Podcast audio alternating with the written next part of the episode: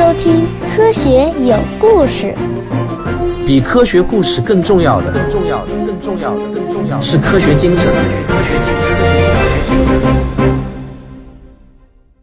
好，今天给大家开播我咋咋呼呼了快一个月的科幻广播剧，咱们少啰嗦，先上菜。科幻广播剧《太阳帆》，作者汪杰。对，就是本人，一本正经的说自己名字还有点不习惯。演播：科学声音和他的朋友们。上集。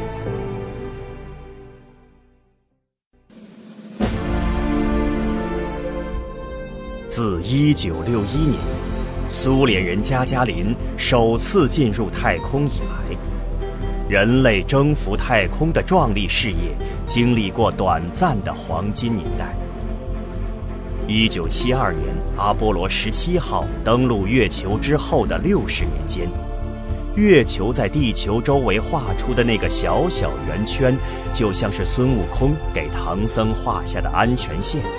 没有载人飞船能飞越此线，直到人类发明出太阳帆船，才终于迎来了宇航时代的第二次黄金年代。人类的足迹终于从月球扩展到了火星。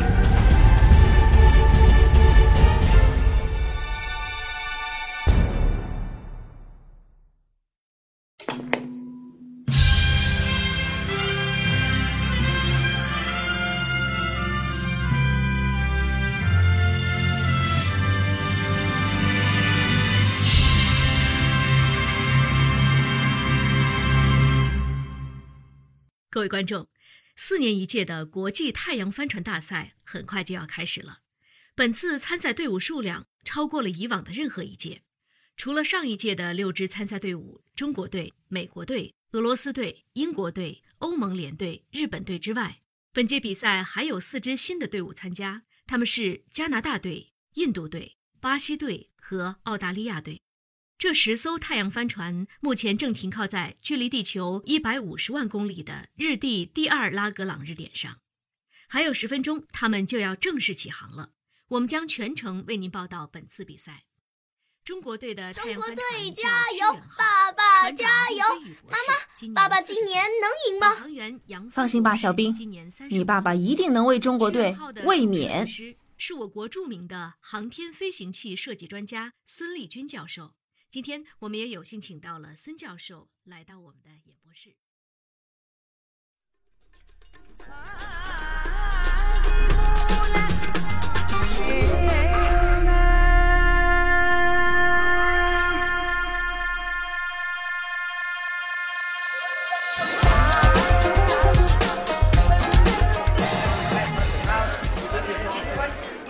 与此同时。在印度的一间酒吧中，小市民迪让和卡皮尔也在关注着太阳帆船比赛。还剩下最后的五分钟，这次太阳帆船大赛，我国的苏利耶号是首次参赛。太阳帆的接收面积大约四点六平方千米，船长阿米尔和导航员马尼什有着丰富的太空飞行经验，他们一起合作已经超过五年。按照国际太阳帆联的规定，参赛的飞行器必须达到百分之九十以上的国产化，所以这次我队的目标是顺利完成比赛，检验国产度夺冠。你疯了，卡皮尔！这可是印度第一次参赛，我们能顺利抵达终点就已经是奇迹了。哎，你先别激动，我就问你，现在赔率是多少？赔率有意义吗？我一赔一亿，跟你赌明天太阳照常升起，你赌吗？能不能少点废话呀？我跟你认真的，你看一下现在赔率是多少？行行行，我看一下威廉希尔的最新赔率。什么？有没有搞错？居然只有一赔七十五，有点反常啊！这就对了。昨天还是一赔一百八十，今天就大幅缩小了。看来老牌的博彩公司嗅觉确实不一般呐。卡片儿，你葫芦里到底卖的是什么药？中毒队怎么了？李让，实话跟你说吧，昨天有一女的在我的投注站下了三十万的重注，买印度队赢。你知道啊，虽然每次大赛前也总有几个赌徒会压冷门的，但像他这样往死里压的，我那是真一个都没见过。我就奇了怪了，这女的谁呀？晚上我翻了翻监控录像，给这女的截了张图，然后发给我儿子。你知道，我那儿子别的本事没有，在网上找人的本事谁也比不过。你随便给他一张照片，他一会儿就能给你把他的七大姑八大姨全挖出来。你猜猜，这女的是谁？别卖关子，直接说。说出来，你可别不信。这是阿米尔的老婆的。笑死老子了！你净瞎编，你不认识字儿啊？阿米尔的老婆昨天在空间站。你丫的能不能有点涵养啊？我话说完了吗？笑什么笑？我说她是阿米尔的老婆的妹妹，还笑不？真的。你儿子没搞错，我那龟儿子就这点出息了。他说是，就肯定错不了。看来确实有点门道。你的意思，我们也跟点？不管你怎么想，我打算跟个一万。好，那我也跟个一万。来，喝了。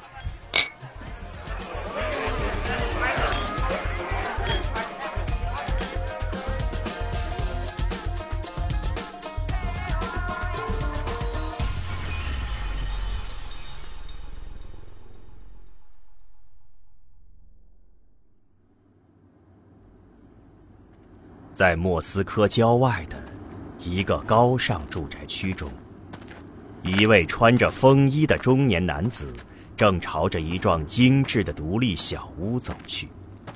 那里住着俄罗斯队的船长加布洛夫的母亲。中年男子走得很慢，似乎充满心事。他走到小屋前，整理了一下行装，稍微犹豫了一下。还是走了上去。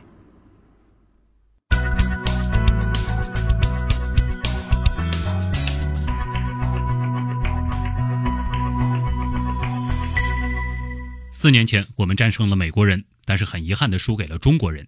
今年，我国的莫斯科号又进行了一次大的升级改进，核心部件也就是太阳帆的面积超越了所有参赛飞船。船长加布洛夫发誓要把冠军夺回来。本台会全程跟踪报道这次比赛。妈妈，我现在的状况一切良好，您放心吧。我听到了，加布洛夫，好好比赛。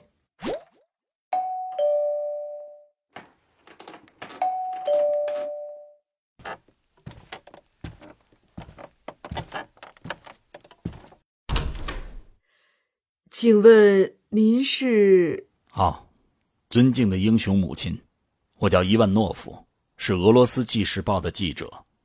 记者，我特意交代贾布洛夫，让他别告诉媒体我住在哪儿。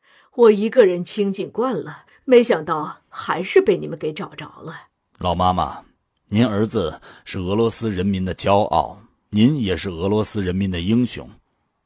我可以进来吗？啊，当然，既然找到了，那就请进来喝杯咖啡吧。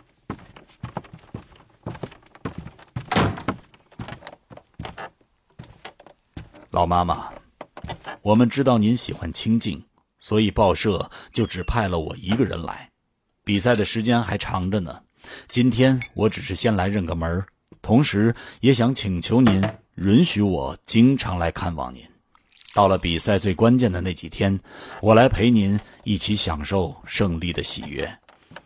您放心，我们绝不会向外界提前透露您的任何信息。我的文章也会在比赛之后才刊发呢。嗯，行吧，就你一个人的话，我同意。嗯，那太感谢您了。据我所知，航天局还专门为您开了一个消息端口，您随时可以和加布洛夫船长互发视频短消息，对吗？是的，航天局的人觉得。在漫长的航程中，我能经常跟儿子说说话，对他的精神状态有好处。哦，如果不介意的话，我会记录您和儿子互发的消息内容。当然，我会征得您的同意再刊发。哦，不介意，我跟我儿子之间也没什么秘密。那太感谢您了。哦，今天我就不打扰您了，改天我再来拜访您。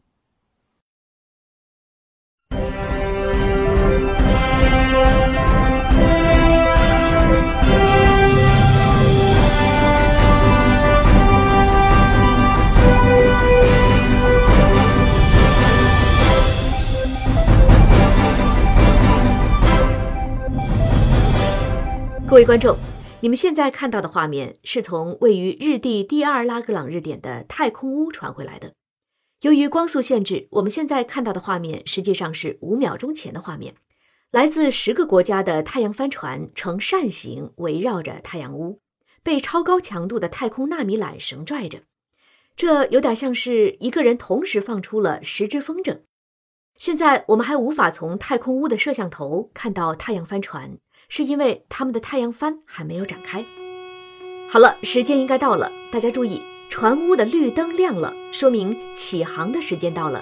您现在看到的是我们提前制作的太阳帆展开的动画示意。每艘船的太阳帆展开方式不一样，展开后的面积也不一样。我们的屈原号并不是所有飞船中太阳帆面积最大的，我们的是五点六平方千米，小于俄罗斯的五点八平方千米。但飞船的综合性能并不仅仅只看太阳帆的面积。大家注意，画面上逐渐开始出现了十个小亮点，越来越亮，那就是正在展开中的太阳帆。他们的目的地是火星，最先抵达火星的飞船就是冠军。今天来到我们演播室做评论员的就是屈原号的总设计师孙立军教授。下面我们请孙教授给大家讲解一下太阳帆船的基本工作原理。实际上，太阳帆船的工作原理与大海上航行的帆船的原理。是一样的，你看我现在手上拿的就是太阳帆的材料，这还真是薄如蝉翼呀，感觉像是完全没有重量。不过孙教授，这太空不是真空的吗？哪来的风呢？太空中的风和地球上的风不一样，在太空中的风呢叫太阳风。太阳除了会发光以外啊，实际上它还在不断的抛射出有质量的粒子。这些粒子的运动速度虽然比光速要慢得多呀，但是平均速度也能达到四百五十公里每秒。这可是相当于一百六十万公里的时速啊！比人类制造的太空飞行器那可是快多了。呃，这些粒子就像是太阳吹出来的风一样。人类是在二十世纪的六十年代首次证实了太阳风的存在。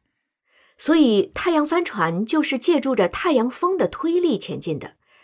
那这个推力有多强呢？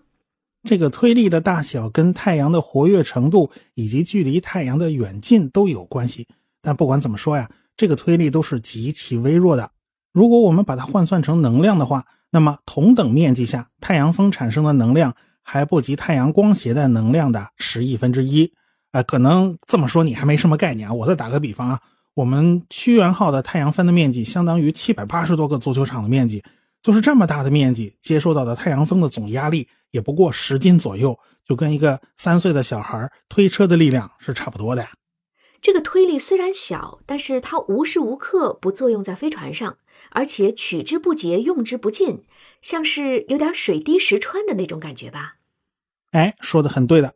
这个推力虽然很小，但是架不住作用时间很长，因为在太空之中几乎没有阻力，一个微小的加速度只要始终存在，累积起来的效应就是相当惊人的。你看啊，现在我们完全看不出这些飞船在移动。实际上，他们第一秒啊只移动了一点七厘米，但是一个小时之后呢，他们就能跟 F 一赛车跑的差不多快了。到十个小时以后，就能超过音速了。当然了，随着离太阳越来越远嘛，太阳风的强度也会逐渐减小。但是这个推力始终是存在的，太空船的速度呢也会越来越快的。孙教授，可能很多观众会有疑问：这些飞船没有动力引擎，完全靠太阳风的推力，那减速怎么办？就好像赛车不能刹车，冲过了终点线，岂不是停不下来？哎，这是个好问题。实际上啊，太阳帆不但能给飞船加速，也能减速，就好像海上的帆船，只要调整风帆的角度就能减速，道理是一样的。这个比赛最难的地方就在于精确的控制飞船的加速度和减速度的大小。比赛的过程啊，就是一个先加速再减速的过程。抵达火星时的速度如果超过某个值，就会飞掠火星，无法被火星的引力捕获。按照大赛的规则呢，只有当飞船与火星的距离维持在一个恒定范围不再变化的时候，这才算抵达终点啊。所以，为了让飞船尽可能早一点到达火星，船长和导航员要考虑的问题很多啊，例如飞船的航向啊、火星的公转的轨道啊、太阳风的强弱呀。最关键的就是掌握好加速和减速的转换时间。减速时间如果晚了，虽然速度很快，但是很有可能无法泊入火星轨道；减速时间提早了呢，那飞船的速度就慢了嘛。因此，这项比赛是宇航员经验、应变能力和飞船本身机械性能的综合大比拼，体现的是一个国家的综合实力啊。孙教授，那您能对本次比赛做一个预测吗？我当然希望中国队能够卫冕成功啊，但说实话。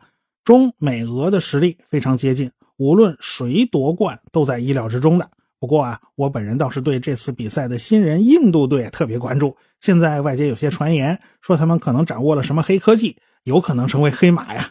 我对中国队很有信心。来了，屈原号的画面信号过来了，我们请导播切换一下画面。各位观众，你们现在看到的就是屈原号的船长陆飞宇博士，在他旁边的是导航员杨帆博士。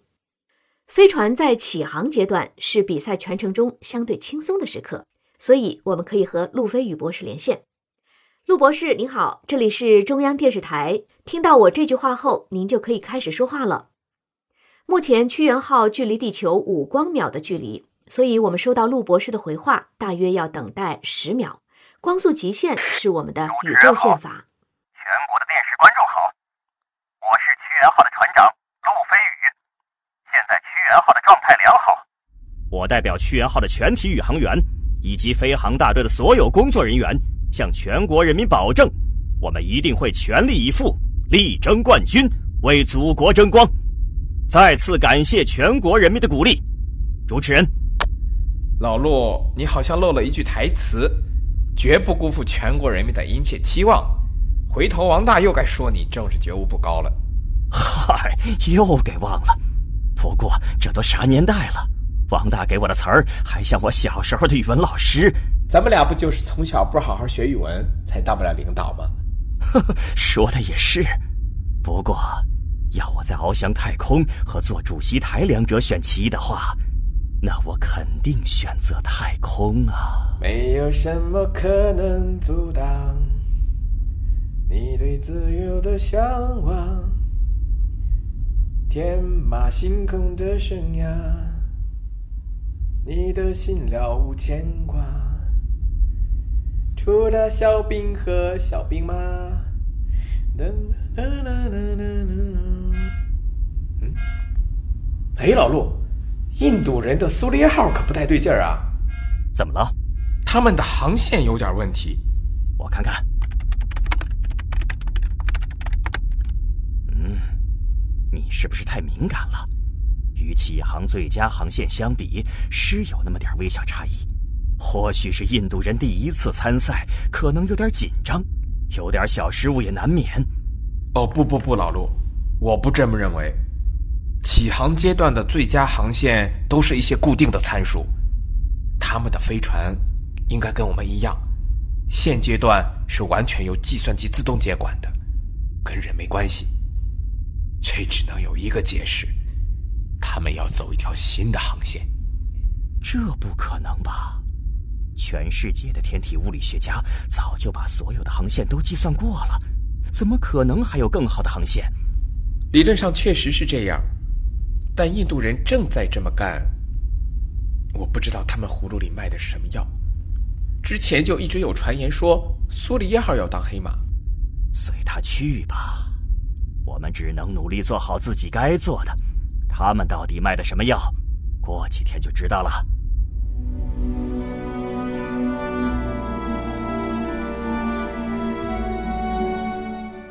几天后，十艘太阳帆船逐渐拉开了距离，每艘飞船的航线都略有不同。俄罗斯队的莫斯科号凭借着太阳帆的面积优势，一马当先，冲在了最前面。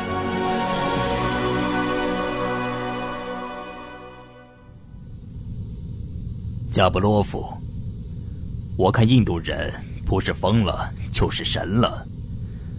前几天我还以为是他们的失误，现在看来，这绝对是有意为之。我早就认为失误的可能性极低。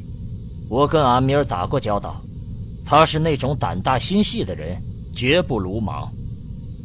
你能再仔细想想吗？他们这条航线会不会有什么特殊的地方？如果仅从数学的角度来看，它比最优航线的平均速度。至少要慢百分之五，这一点绝对错不了。上帝也无法改变数学定理。如果一定要找原因，那必须到数学以外去找。我现在没什么想法。热尔科夫，我们别被印度队给带偏了。我们真正的对手是中国人和美国人，他们的情况怎么样？这次。我们有太阳帆面积上的优势，现在的航速我们仍然是最快的。不过，中国人跟得很紧，他们的微操控堪称完美。美国人的五月花号排在第三，无论是航向还是速度，也都与我们相差无几。我们丝毫松懈不得。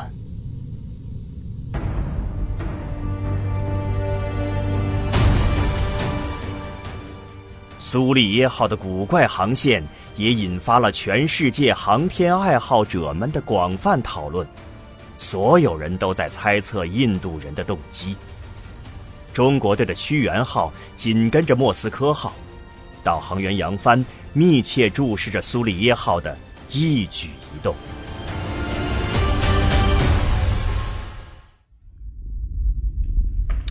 老陆啊。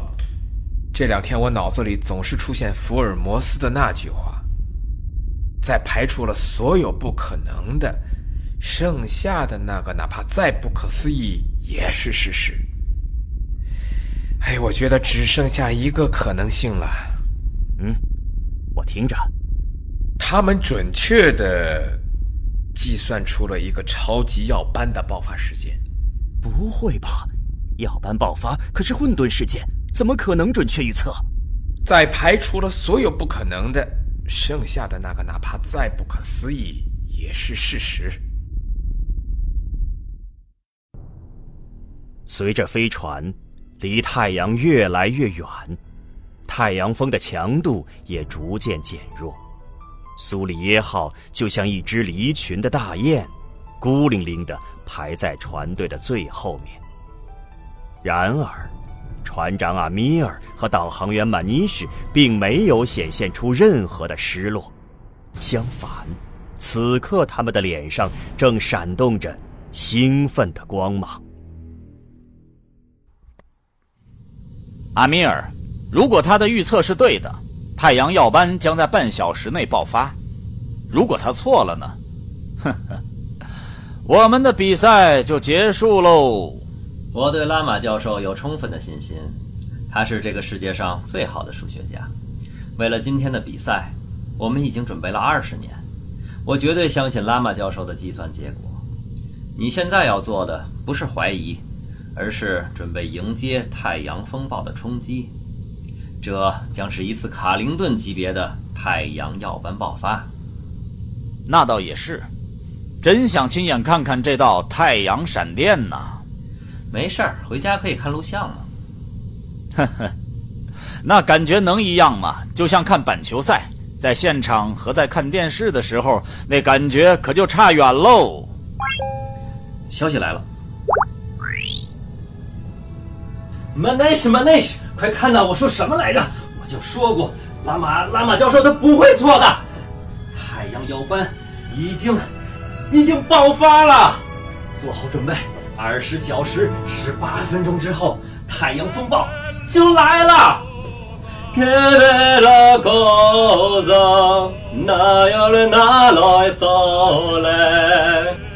亲爱的，让暴风雨来得更猛烈些吧。